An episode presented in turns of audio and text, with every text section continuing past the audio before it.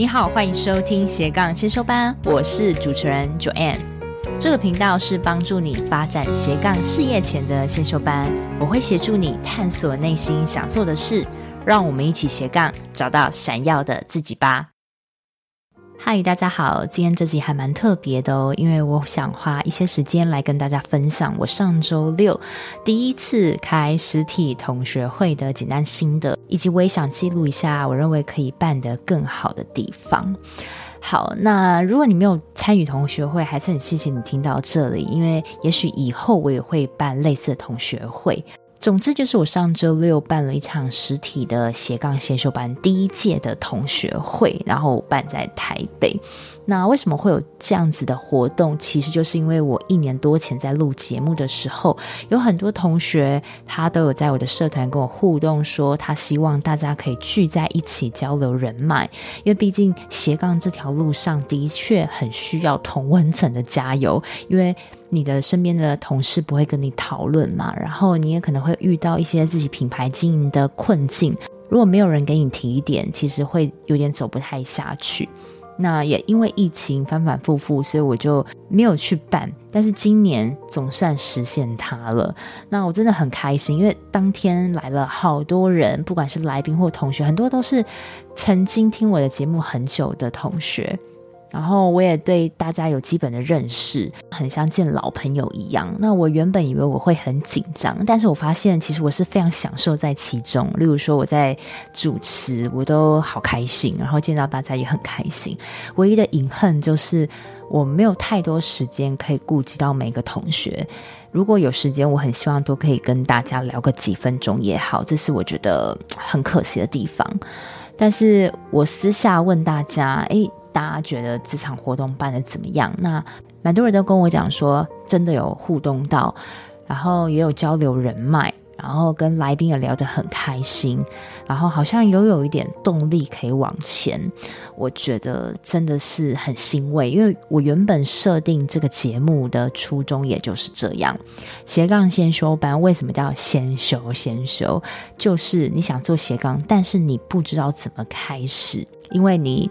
被公司荼毒，你没有太多时间去想斜杠这件事情，那你会更无法跨出去。所以我这个节目就是为了要帮助你跨出去，有些人脉，然后你可以一边做着工作，一边做着斜杠，然后希望有一天你可以尽情的全职做你的斜杠事业，达成你的理想生活。这就是我的斜杠先修班这个节目的用意。那我也蛮高兴，我真的把这样子的氛围给实体化了。听到同学非常正向的 feedback，我真的觉得很欣慰。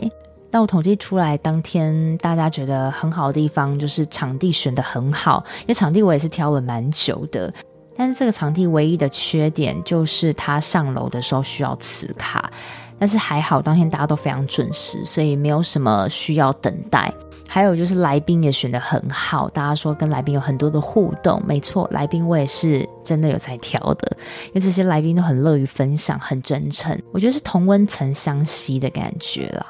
然后呃，我觉得大家互动是有的，基本上每一个人好像都有交流到一些人嘛，也是我真正的用意。那我来谈谈一些缺点，就是我可以改进的更好的地方。第一就是时间太少，我应该。多留个一个小时给大家尽情的交流人脉跟讨论，因为大家感觉都意犹未尽，然后都一直讲一直讲都离不开，所以这个也是有点可惜。因为有时候你就碰到一个人，碰到一个火花，你就很难停下来。这个感觉我懂，所以我也蛮愧疚。我觉得应该让这个时间更拉长，这个才是这场活动真正的用意。好，所以以后也许会增加到四个小时。然后还有就是第二个缺点，我认为是食物太多，因为我一直担心大家吃不饱。我提供了很多的点心、蛋糕，然后咖啡、红茶，但是剩太多了。其实大家应该主要都是在交流，不是在吃东西。所以我觉得以后应该给大家一块蛋糕跟一个咖啡水，其实就差不多了。对，这个，也许我可以把食物的呃部分再减少一点，然后互动留多一点。那另外就第三点，呃，可能你不会认识其他桌的同学，所以有一个同学他跟我分享，我觉得很好。他说以后可以先发册子，可以标注每一桌坐什么人，然后他的品牌跟他的联系方式是什么。所以，或是说可以别牌子，那这样大家可以去交流自己想交流的人脉。这个我觉得也是一个很好的 idea。还有同学说，呃，摄影可以再专业一点哦。对，摄影这个部分，我当然很想要拍得好，但是如果有摄影这个费用呢，就非常不值了。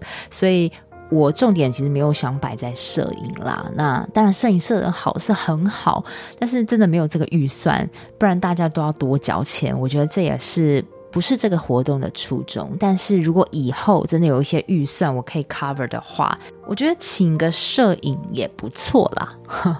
那另外就是，我觉得桌跟桌之间应该要留更大一点的空隙，但是没有办法，因为我们的场地是狭长型的，所以桌跟桌之间会有一点点挤，然后让这个通道只能有一个人过去。也是因为这样子，摄影也没有办法站得很前面，所以以后桌子安排的方式可以再宽松一点，这也是我认为可以更好的地方。如果你听到这里呢，你可以先按下暂停键。你可以到社团斜杠先修班的社团，找到那一篇同学会的贴文，在底下留言，告诉我你的回馈，以及告诉我你觉得我可以做得更好的地方。那当然，当天我们学员拍的任何照片，都可以上传到共用的云端空间，然后你可以把它当成素材来取用，来分享给更多的人知道这个斜杠先修班，让更多人知道有斜杠先修班的存在，更是让更多人知道他们可以靠斜杠去翻转他们的人生跟生活。我觉得这个是我很想传达给大家的理念。如果以我自己来说，我觉得在这场活动我学到的就是当主持人的技巧。这真的是我第一次在一个活动中担任主持人。我不知道我控场能力以及表达能力怎么样，但是我会再多加练习。然后我也发觉我自己其实是投入在这个活动中的，我其实是享受它的，虽然有点累，因为这整个活动全部都是我一手包办，举凡说做 PowerPoint、找场地、练英文文宣、找来宾，各种各样行政上的、交际上的任何事，就是都是我一个人，但是我做得很开心。然后我也不排斥说以后有更多可以让我实体主持的经历，所以这也是为我开启了另外一道门吧。就是我不只有访谈来宾，我也可以举办活动当主持人，这真的是一个很棒的学习。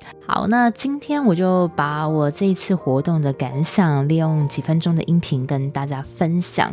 那最后再次重申，欢迎你到社团去看我们当天拍的照片。也欢迎你把你拍的照片上传给大家，让大家观看。还有，别忘了在留言区写下你的评论，告诉我，让我可以做得更好。那还有好多人跟我敲碗说要办台中啊，办高雄，以后我一定会慢慢计划。